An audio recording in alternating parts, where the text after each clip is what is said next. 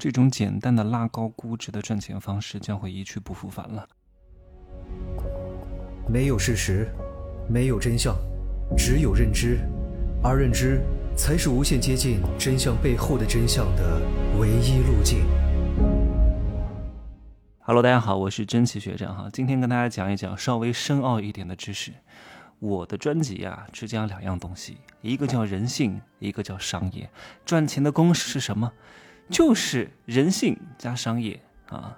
你们知道我还在一家大型的金融公司上过班吗？只不过这段历程很短啊。你们都听过，在北京一家非常知名的金融投资公司，它旗下有一个产品叫悟空理财，一定听过。这个项目在刚刚起盘的时候，二零一四年我就在里边哈。它的创始人招我进去的，创始人叫李志军啊，挺厉害的，以前是保洁的一个营销高层啊。我在里面上了三个月班。我实在是干不了了，然后呢，他就单独跟我聊了一次。他说：“真奇啊，经过我对你这三个月的观察，我最觉得你适合做什么工作？你最适合做咨询工作。高人就是不一样，果然如此啊！这几年我从事的全都是咨询工作，高人真的是不一样，一眼能够看透你的底色。”当时他跟我讲这个话，我没有放在心上，因为我并不清楚那个时候我没有这样的理解力。后来我做了好几年的组织行销工作，其实那也是一种咨询工作，帮助别人梳理脉络，告诉他们怎么去做。只不过最近这几年呢，我专门从事咨询和教育辅导工作，真被他说中了，厉害！在你年轻的时候花点钱请高人指点指点你，你愿意简单相信。并且按照他的去做，你以后真的是前途无量。我今天为什么要讲到这个事情呢？因为最近几天有一家非常知名的投资公司的老板被带走了，违反了基金的法律。哈，看似是基金的法律，其实是涉及到一些。就是太赚钱了，你懂吗？我就不细讲了哈。为什么？他名字叫吴刚，虽然这个名字很普通，但是他用五年的时间把一家注册资本一千万的公司做到了一千亿。他们是专门做什么的？做 PE 的啊。我先不讲 PE 是什么，我先我记得我以前的节目跟大家讲过，有一些公司是不是为了盈利的？我发现很多人他看问题看得非常浅薄，这家公司不盈利就不挣钱，这都是普通人的行为。不盈利不代表他不赚钱，赚不赚钱和他能不能有利润是两码事儿，你懂吗？有些创业公司就是为了创业卖给别的公司而做的，而不是为了实现最终的盈利，你懂吗？他他的受众是谁？他的受众是投资人。他是把数据做漂亮卖给投资人自己套利走的，为了创业卖给别的公司而做的，而不是为了卖给消费者，最终实现产品的利润。当你能够有金融思维的时候，你会发现有些事情就不是你看的那个样子了。很多人很愚蠢，你看，哎呀，这个人投了一个公司，这个公司不挣钱，这个人是不是傻帽？那是你傻帽，你不懂啊，所以你。无知的是你，哎呀！我先跟大家讲一下，VC 跟 PE 是完全不一样的哈。虽然都是投钱，但是在种子轮啊，VC 轮、PE 轮、Pro A 轮是完全不一样的行为，他们的风险不一样，收益也不一样，然后稀释的比例也不一样。同样都是投钱，这里面的门道非常多。这个世界上最赚钱的生意是什么？就是搞金融的呀。各位好好听听哈。前段时间还有一家上海的公司，也是一家 Pro A 轮。呃，融了两千万的公司挖我过去，给我开了一个八十万到一百万的年薪，你说我心动吗？我一点都不心动，因为别人给你开这么高的薪资，一定是希望你能够创造出远远高于他给你开的薪资的价值。啊，至少十倍，他才愿意给到你这个薪资。如果我真的去了，我真的要花费百分之八十的精力在这个工作上，对我来说是得不偿失的。可能挖我的这个 HRD，他不知道我现在的生意规模是多大，所以他给我开出了这样他认为很高的工资。可是，在我看来并不高。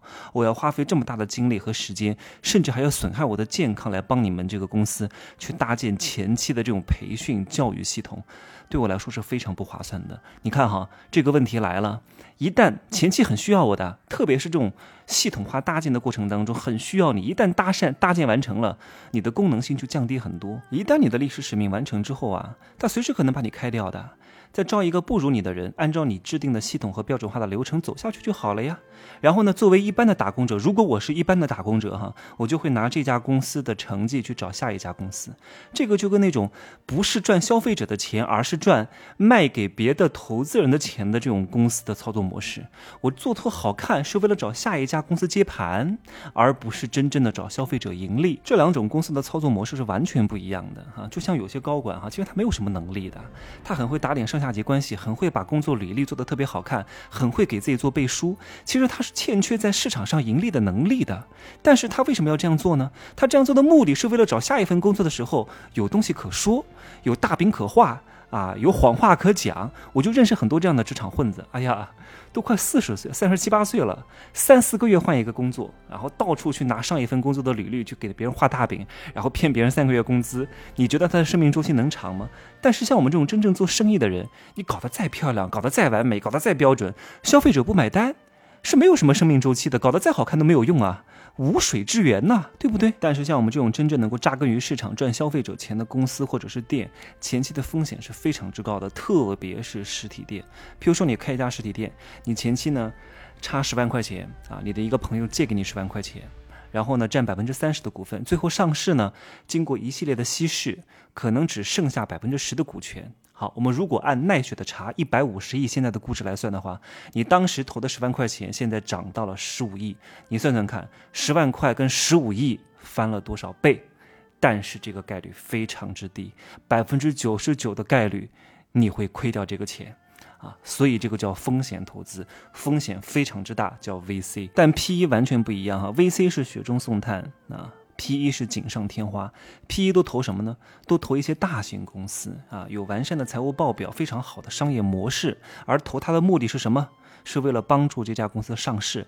但是 P 一也是分阶段的，有一些公司在快上市之前缺一把推力，这个阶段叫 Pre IPO 啊，也就是在 Initial。Public offering 之前那一个阶段，这段时间进来的资金就是立刻能够辅助他上市的。而我刚刚讲的那个被抓的董事长。啊，叫九鼎投资，就专门做这个事情。他为什么要专门做这个事情呢？因为周期非常短，利润非常之高。在他上市之前助推一把力，通常上市之后就会有几十倍的溢价，这个钱就挣到了。周期非常之短，他们已经批量化生产，这种看似高大上、非常深奥的东西已经被他们套路化生产了啊，差不多能够真的做到四十倍的回报。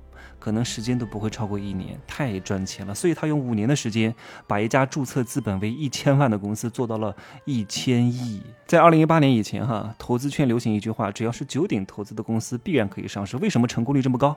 你们想过没有？为什么很多公司会财务造假？为什么很多公司上市之后估值很高，突然就下降几十倍？为什么？想过没有？是因为。因为在中国的 IPO 上市是核准制，什么叫核准制？就是由证监会替代投资人来做这个价值判断，也就是讲，证监会决定这个公司是不是上市。那决定他们是不是上市，靠的是什么呢？靠一大堆指标，什么企业的利润呐，什么科技含量啊，财务报表啊，这些指标。但是各位，有了标准，就有可以操作的空间。所以你看，很多公司财务造假，有些公司的。哎呀，这些东西都不能信的，所以我说散户在股市里面是很难 赚到钱的。你看到的都是别人想让你看到的。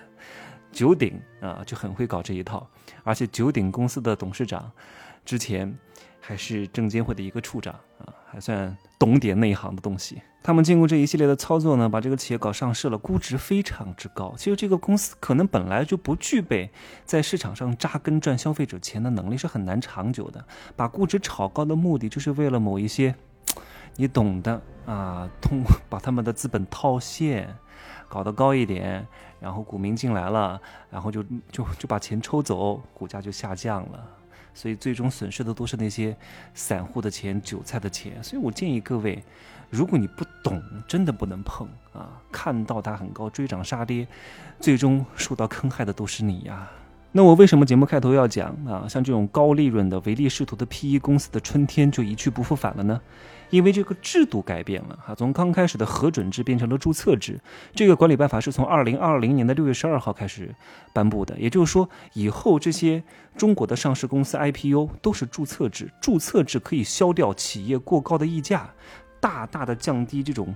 资本套利的情况产生，让价格回归价值的本源，就不会再有一上市价格两百，过一个月就变成十块钱了，这种现象将会很少发生啊！我讲的这些东西都是金融操作手法当中的冰山一角，更多的一些商业套路，你们真的可以好好的听一下我的《商业世界罗生门》，是你走进商业世界的第一课。真的是能够少踩很多坑啊，少亏很多钱，好吧？今儿呢就说这么多，可以加我的微信，真奇学长的拼首字母加一二三零，备注喜马拉雅，通过概率更高。再见。